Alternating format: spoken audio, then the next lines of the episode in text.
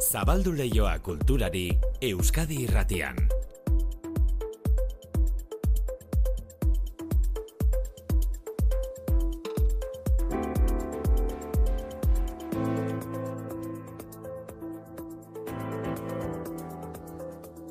Ordubiak eta hogeita amairu dira, Manu Itxe sortu arratsaldean berriz. Berdin, maite. Bihar hasiko den Bilboko zine bilaialdian erakutsiko duten Euskal Zine ekoizpenaz zerbait esan dugu. Mm? Ordu batetan, Bai. horren ondoan gaur albiste da Bergaran zabaldu duten beste erakusketa bat, ez? Bai, Bergarako Laso Dorrean, Telesforo Monzonen jaiotetxean jarri dute ontzako urrearen truk izeneko erakusketa.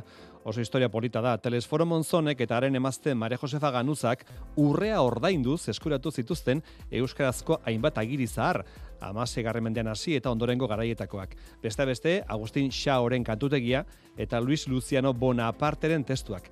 Lakonbe, Euskaltzaleak bildutako agiri zaharrak ziren, galtzeko zorian zaudenak eta esan bezala, Monzonek eta bere emazteak eskuratu zituzten. Historia guztia eta agirien garrantzia jasotzen duen erakusketa zabaldu dute bergarako olaso dorrean. Bere lagurekin Andres Urrutia Euskaltzendiako burua. Eguraldiaz, zenbat hitz egiten ote dugun denok, bizilagun batekin topo egin eta zertaz aritu ez dakizunean, eguraldia da, atera biderik errazena. Baina ze hitz, ze esapide erabiltzen dituzue eguraldia nolakoa den azaltzeko.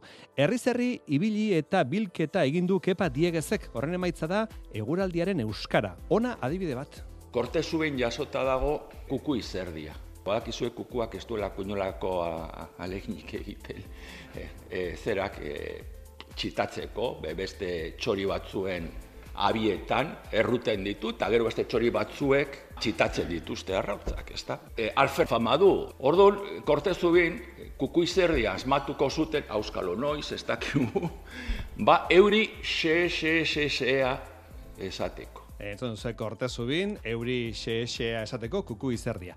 Alberdania argitaletxak plazaratu liburua, geroxago emango dioku piztadizoa.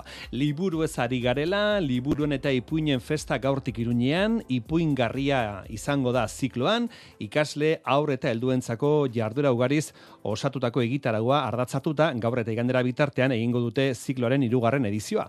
Urtero bezala, ilustratzaile, idazle, ipuin kontalari eta musikariek parte hartuko dute programazioan. Amaia Elizagoien antolatzailea, ipuinen garrantzia zizketan. Badaukatela berezko indar bat, ipuin batek eh, irauteko behar du ideia indartsu bat, ez? Ta orduan ikuste dut horri esker ipuinak daukatela alako liluratzeko gaitasuna izan aur, izan heldu. Ipuingarria izango da zikloan ipuin kontaketak, ilustrazio tailerrak, ikuskizunak eta beste hainbat jarduera prestatu dituzte Iruñeko alde zaharreko kondestablen eta laban. Erakusketa baten berri ere bai, Dario Urzai, margolari, argazketa, artista plastikoaren ibilbide zabala azalduko digun frakzio batean erakusketa bihartik zabalek Donostiako kubo kutxa aretoan. Eta gazteizen, Saul musikaz gozatzeko aukera Midnight Boogie Weekend jaialdian gaurtik. Baina lehenik eta behin guazen debagoienera. Euskadi irratian kultur leioa. Gaur Manu faktoria bihatzeko bergara alderagoaz, George Lacombe, biblioteka eta artxiboa ezagutarazteko erakusketa eta hitzaldiak antolatu dituztelako Euskaltzaindiak Bergarako udalak eta Olaso Dorrea Fundazioak. Telefonoz bestalde, Bergaran harrapatu dugu Andres Urrutia Euskaltzainburua. Andres, zer moduz? Ongi, ongi, ongi. Egunon guztioi, zuri eta entzule guztioi. Hori da, e, garrantzia handiko izan arren jende asko ez du Lakon biblioteka eta artxiboren berri, zergatik da garrantzizkoa guztia, e, Andres? Ba, hain zu- hain zuzen ere, lakonbe beste batzuk, urkijo eta azko eta egin zuten bezalaxe, bilketa lana egin zuela. Bilketa lana egin zuela emeretzi garren bende ondarrean eta hogei garren bende hasieran Eta bilketa lana horren bitartez salbatu, salbatu olankakotxen artean esango nukenik, hainbat, salbatu zituen hainbat eta hainbat testu euskal testuak. Batez ere, amasei, amazazpi, amazortzi garren mendetik e, zetoztenak, eta bestela, ba, seguru asko galduko zirenak, sakabanatuta egongo zirenak, eta bar. Lakonbek iga- egin zuena izan zen, hoiek bildu, hoiek nola baitxe e, bilduma bat sortu, eta bilduma hori urrengo bedonaldiei transmititzeko bidea jarri. Bai. Eta e, bildu zituen dokumentu horietan, badira perla oso bitxiak, adibidez gordeta daude Xaoren abestiak edo Luis Luciano Bonaparten dokumentuak, e, Hori da. Hori da, eske hori da. Azken baten Luis Luciano Bonaparte Xaoren kantutegia hemen dago. Xaoren kantutegia eta Luis Luciano Luis, Lu- eh, Luciano Bonaparte Bonaparte printzaren mm, bibliotekatik zati esanguratsu bat hemen dago, ez osoa.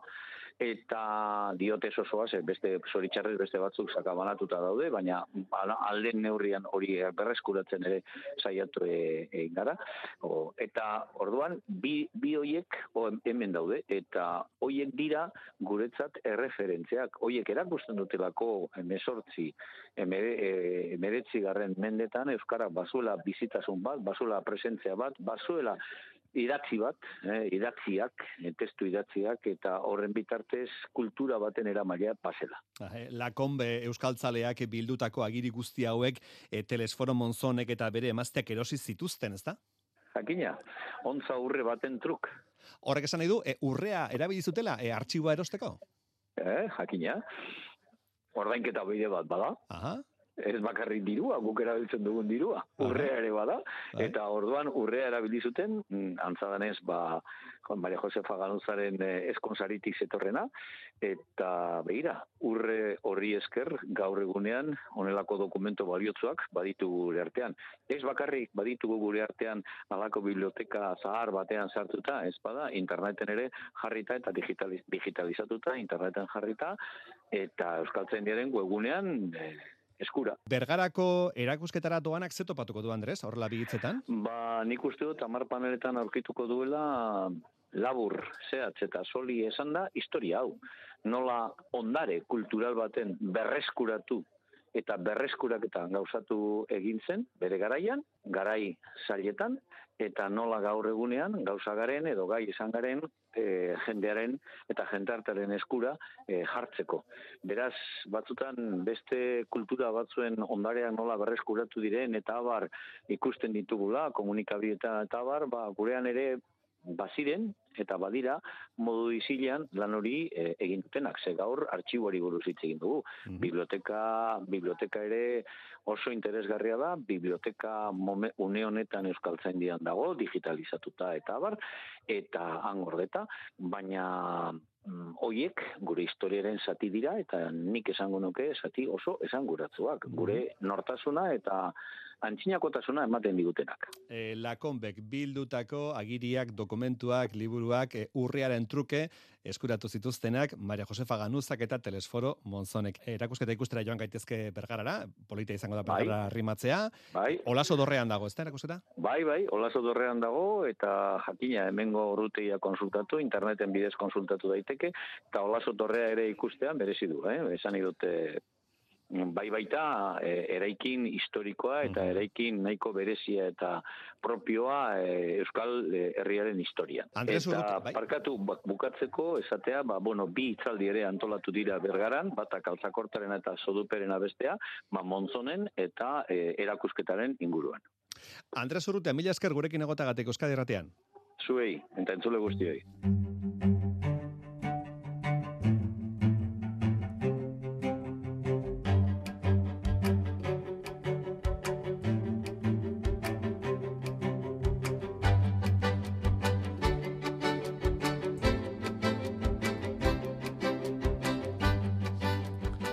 Arrakasta handia duka.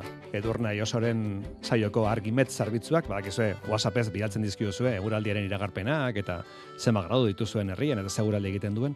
E, eguraldia zari zaretenean, e, ze hitz, ze esapide erabiltzen duzue, balda zuen herrian eguraldi izendatzeko erabiltzen duzuen esapideren bat, zuen herrian bakarrik erabiltzen dena. Galdera hori eginez, zibilida kepa diegez hizkuntzalaria eta eguraldiaren euskara liburua idatzi du. Eguraldiaren inguruko mila hitz bildu ditu Euskal Herriko laurogeita mabost herritan jasotakoak ebie hauntzi, xilimista, ufal edo euriaxe bezalako hitzen bila abiatzen da getxotik aro bidaia izeneko personaia, eta eskiulan amaituko du bidaia. Itzabe guztiak jasotzea ez ezik hauek ezagutzera ematea du. Helburu liburu honek, mailu dorio zala, konta Eguraldiarekin lotutako fenomenoak euskaraz nola izendatzen diren erakusten du eguraldiaren euskarak. Aldaera asko daude, herri bakoitzak berea duelako. Hauek jaso ditu kepak eta modu atseginan bildu nahi izan ditu liburu honetan. Hau saiakera da, baina saiakera narratua, novelatua da. Badago historio bat, barneko historio bat. Da, eguraldi e, bidariari bat, herri zerri joaten dena, herritarrekin hitz eginez, batzutan, e, beste batzuetan adituekin, Aro bidaiariak getxon hasiko du bere ibilia, haizearen menpe. Haizeak nora eramango eta geldialdi bakoitzean herritarrekin eta adituekin hizketan ariko da, herriko kontuak, hitzak eta atxotitzak bilduz. Eta azken batean, bidaiaria edertasunaren bila doa, ze hitzak ederrak dira, e, herriak zizelkatu dituen hitzak dira.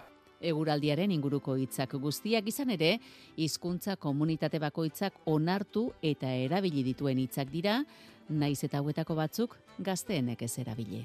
Igual zaharrek erabiltzen duten hitz bat, baina igual gazteek ez dute ezagutzen, ez dakite. Edo e, batuaz erabiltzen dena erabiltzen dute. Hori ere azaltzen, gai hori badao, eh? Elur jauzi ultzaman, garizu maizea mezketan, edo arko iruxa bermion. Bermion zaharrek arko irisa esaten dute. Bagazteek ostadarra. Eta ostarra da, ekialdeko hitza da. Eta hori zergaitik, baina, ikasi dutelako. Eta tartean, eman digu kepak Euskal Eguraldia definitzen duen atxotitza. Euskal Eguraldia laburbiltzen duen atxotiz bat. Iparra bebil, eta mendebala bego, egoa gero. Hori da gure guraldia.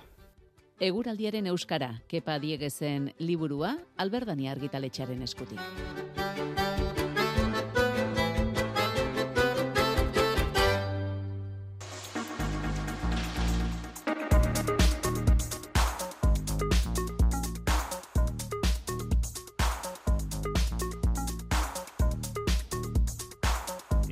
Igo dezagun teloia eta hasi adila zine proiektzioa Zinebik bihar irekiko du bere irurogeita bosgarren edizioa arriagan zokiko irekieran eta hain zuzen ere inaugurazio horretan emango dira laburren sail ofizialean izango diren zazpi euskal proposamenak. Iker Zabala, Bilbo, konta iguzu.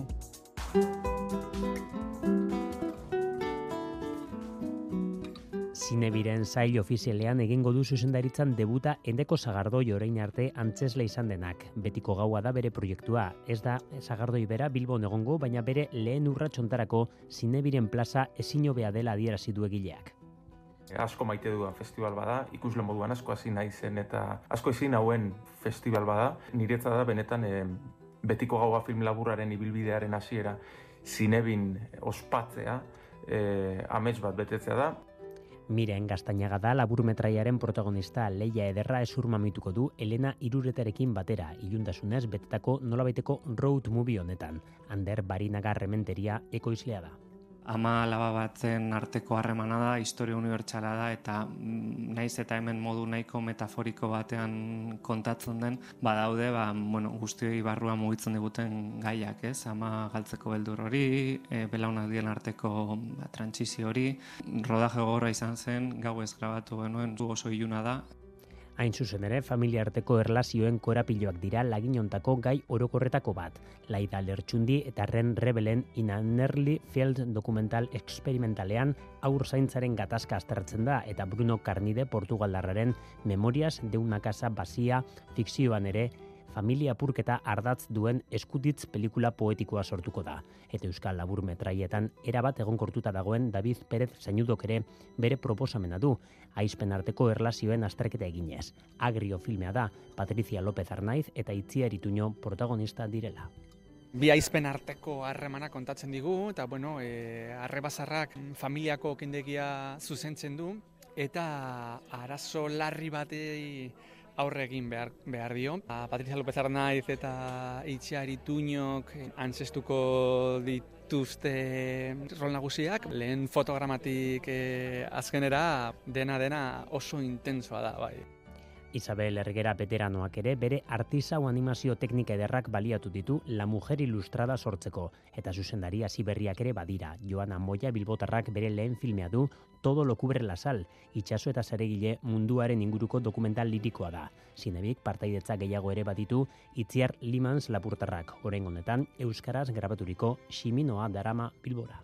Tximinoa da Juneren historioa, e, ipajaldeko gazte bat, bere lehen biziko lana atxematen duena, ume zain e, bilakatzen da, e, aujarekin biziki ongi pasatzen da jena jemana, aldiz burasuekin ez, lan hori esker deskuitzen du ba, menpekotasun soziala eta kulturala. Zazpi pelikula hauen artean egongo da Euskal Zinemaren sari nagusia eta hortaz gainera Zinebiko sari nagusirako hautagai ere badira. Berrogeita mazortzit dira urten nazioarteko lehiaketan egongo diren filmea. Euskal Produzio Mamitxo beraz, e, aurtengo zinebin, bi arrasiko da zinebi, bilboko dokumentalen eta film laborren jaialdia. E, zine zari garela, kasi ahaztuta genukan, e, estatu batutako aktoren greba, ba amaitu da azkenean, hilabete luzetako geldialdiaren ostean, Hollywood martxan da berriz ere, bukatu berri da, aktoren historiako grebarik luzeena. Sindikatuak eta estudioek aurre akordioa lortu dute lan hitzarmena berritzeko. New York iritik berri maile, Jerai Diaz. Eun eta emezortzi eguneko grebaren ostean akordioa dago. Eun eta irurogei mila aktoreren zat lan hitzarmen berria adostu dute. Streamingaren ordainetan besteak beste igoerak hitzartu dituzte eta dimen artifizialaren erabileraren kontrola. Akordioaren xetasunak hori bai oraindik ez dituzte publiko egin eta sindikatuko kideek datozen egunetan bozkatuko dute. Baina ia lau hilabeteren ostean jada lanera itzuli litezke. Aktoreak ustaiaren amalauan gidoilarien grebara batu ziren. Gidoilariak iraian lanera itzuli baziren ere aktorerik gabe Hollywoodek geldiarazita jarraitu zuen. Ez da errodajerik egon, ez alfombra gorririk, ez da jaialdirik ere Donostiako zinemaldian igarritzen bezala. Bokatu da beraz, aktoren greba. E, gatozen Euskal Herrira, Saul eta Riman Blues doinuen zaleek asteburu oparoa dute gazteizen. Gaurtik larun bat bitartean, gauardiko bugiaren asteburuaz gozatzeko aukera izango dute Midnight Boogie Weekend jaialdia zein justu. Vital Fundazioak eta Midnight Boogie elkarteak hainbat jarduera eskeniko dituzte, filmak, DJak, aurrentzako musika tailerrak eta kontzertuak. Euskal Herratea gazteizen, oier narbaiza.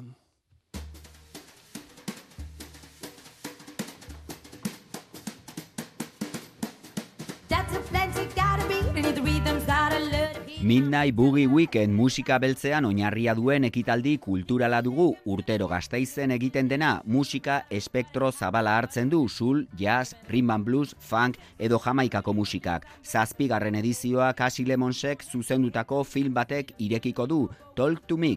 Irurogoiko amarkadara eramango gaitu sul musikak indar berezia izan zuen garaira. Midnight Boogie Weekend jaialdiak bi kontzertu eskainiko ditu ostiral honetan Vital Kulturunean. Alde batetik Bit Bronco organ trioren zuzenekoa jamon organoaren soinu bereziarekin. Eta bestetik Kataluniako Magnolia hariko da zuzenean. Miriam Swansonen proiektua Billy Holiday edo Sara Boganen bertsioak eta besti propioak eskaini ohi ditu.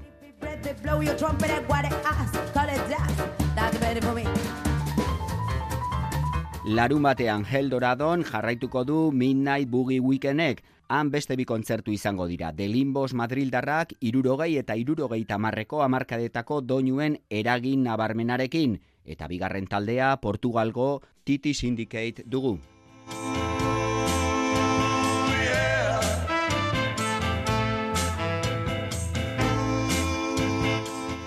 Lehenago ere izan dira gazteizen eta sasoi betean daude etxea beti hankaz gora jartzen duten horietakoak dira.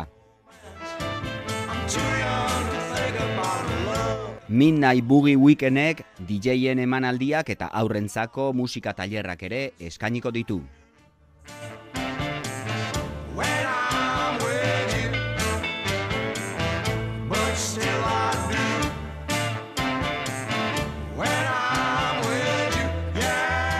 Bi lagun, bi lagun kutsa batzuetan bizi direnak eta lagun hoiek bidaiekin egingo dute amets, bidaiak amestuko dituzte.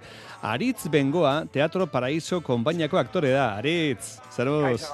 Kaixo, arratzaldeo, no sondo, Aritz, bai, entzeguetan topera, ze asteburuan bai. daukazue, igandean daukazue estrenaldia, ez da? Teatro Paraíso, antzerki konpainaren eskutik, estrenatuko duzue, gazteizko antzerki jaialdian, kutsartean. Horizima, horizima. Eh, Kutxartean, aurre zuzendutako obra da, baina familia oso jan liteke ez da, osaba izebak, aitona monak, dena sartuko ditugun publikoan? Hori da, bai, eh, antzerki familia izango da. Osea, ikusiko dutenak, eh, ikuseak, eh, ikusten guztiontzako izango dela. Eh, orain, hogeita mazortzi, orain dara hogeita mazortzi urte egin zuten kikikaja, eh, berreskuratu egingo dugu, eta familia osoa eh, ikusi dezake ez nola aldatu den, baina ere ze eragin aukiko duen eh artesan bergina, bai. baina generazio esgerginetan. Bai, e, berreskuratu duzu eren dela hogeita urteko antzerki obra bat, egokitu egin duzu, modernizatu egin duzu, tuneatu egin duzu pixka batez?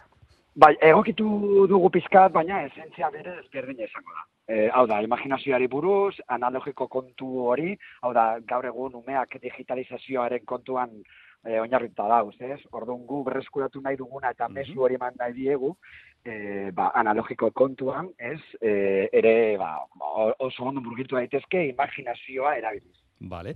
Bueno, gonbidapena e, iganderako gazteizen estrenaldia, eta gero, e, Bizkaian, Araban, Gipuzkoan ibiliko zareta, ez da bira moduko bat egin guzue?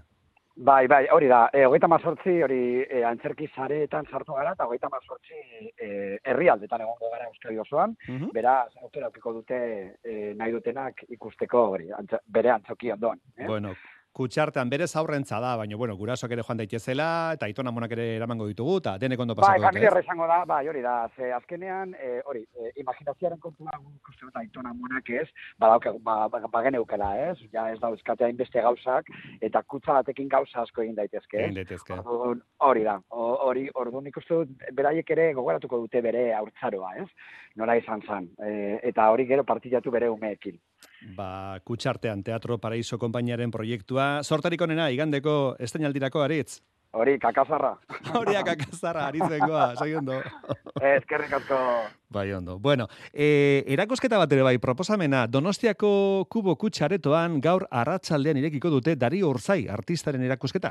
Frakzio batean itzulgarria izenburu duen erakusketa honetan, azken hogeita bost urteotan egin dituen obren aukerak eta bat aurkeztu du bilbotarrak. Laurogeita mazazpitik, 2008 iru bitarte egin dituen berrogeita mar arte lan erakusketaren komisarioa Mikel Onandia arte historialaria. Kronika Ainoa Agirrerena da. Hogei urte baino gehiago igaro dira Dario Urzaik bere azken bakarkako erakusketa egintzuenetik eta Kubo Kutxak aukera paregabe ematen digu azken urteotako bere produkzioaren lagin bat ikusteko. Berrogeita hamar sorkuntza lan ekarri ditu artista Bilbotarrak Donostiara. Zarrenak, larogeita hamarreko hamarkadakoak dira, eta berrienak berriz, udara honetan bertan egindakoak. Pinturak, argazkiak, marrazkiak, imprimaketak, bideoak eta sorkuntza lan horien muinean, urzairen ibilbidean behinta berri zerrepikatzen diren kezka eta interesak. Besteak beste, pintura eta argazki gintzaren arteko loturak eta lurraldearen kartografiarekiko interesa. Mikel Onandia. Airetiko irudiak izango dira, beste eje edo beste prozedura importante bat, erakusketan. E, perspektiba aereo bat ikusiko duzu ez zuzenean literalki adibidez ba, borobilak diren argazki batzuetan, zeinak erakusketa paretan gora montatu ditugun. Airetiko ikuspegi hoien artean, Herrioxan, zehazkiza jazarran e, egindako e, argazki batzuk, abioneta batetik egindako argazki batzuk ikusi izango dituzue, eta bertan lursailak, mendiak, basoak, e, belardiak, bideskak, hoi guztiak bihurtuko dira argazkiak izanaren oso e, maitza piktorikoan. Airetik hartutako irudi hori ez gain aipatzekoak dira alaber, sedimentuen urtzetik abiatuz sortutako piezak eta argazkien negatiboen konposizioak. Ez da fotografiak edo argazkintzak eragin egiten duela pinturan edo pinturak eragin egiten diola argazkintza, baizik eta modu erabat naturalean simbiosi forman eh, abordatzen ditu. Aro digital batean erabat murgilduta gauden honetan, e, Dari Urzairen lanean, e, negatibo fotografikoa, analogikoa dana, izango da abiapuntu, izango da prozedura, izango da inkluso e, obraren emaitza. Urzairen praktika artistikoaren ezaugarri dira sofistikazio teknikoa eta prozedura tradizionalen mugak gainditzen dituen erregistro anistasuna. Esperimentatzen, ez ezagunaren bila atera zituen esate baterako Burgosko katedralean kamera stroke izeneko argazkiak ekintza performatibo batean eta pintzelaren ordez eskuan kamera zuela, margotzen ariko balitz bezala jarduntzen eta keinu mugimendu edo pintzelkada virtual horien emaitza kamera stroke izenaz bataigetutako irudiak dira. Pinturaren ordez noski argia erabili zuen irudi hauek margotzeko eta pintzelaren ordez argazki kamera. Argazki horiek Dario Urzairen frakzio batean erakusketako gainerako lan guztiak bezala, martxoaren hogeita maikar arte izango dira ikusgai Donostiako kubokutxan.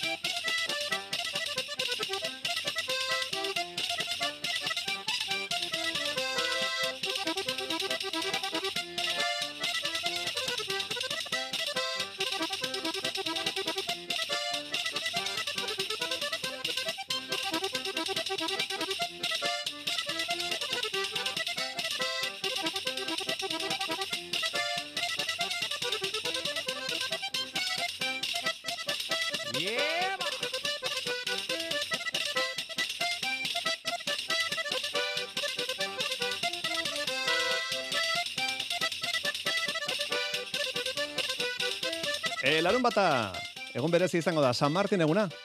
Azaroak amaika, larun bata, San Martin eguna. Egun seinalatu toki askotan, Martin Donearen omenezko festak eh, izaten direlako toki askotan. Esate baterako, getariako askizu, auzoan bi arrasiko dituzte jaiak eta igandir arte luzatuko dira. Izer eta labier trikitilariak larun batean arrimatuko dira askizura. Ez dira bertara joango diren trikitilari bakarrak izango, igandean enbilen pepitak trikitilari eta pandero joleak izango direlako askizun. Bide batez, San Martinek gaur bertan hasiko dituzte Gipuzkoako errezilen, eta igandean errezilen zuaiz gurrutxaga bakarlari arituko zaie, futbolistok bakarrizketa, eskainiko du bertan zuaiz gurrutxagak. Trikiti doinuz, gaurko despedida, kultur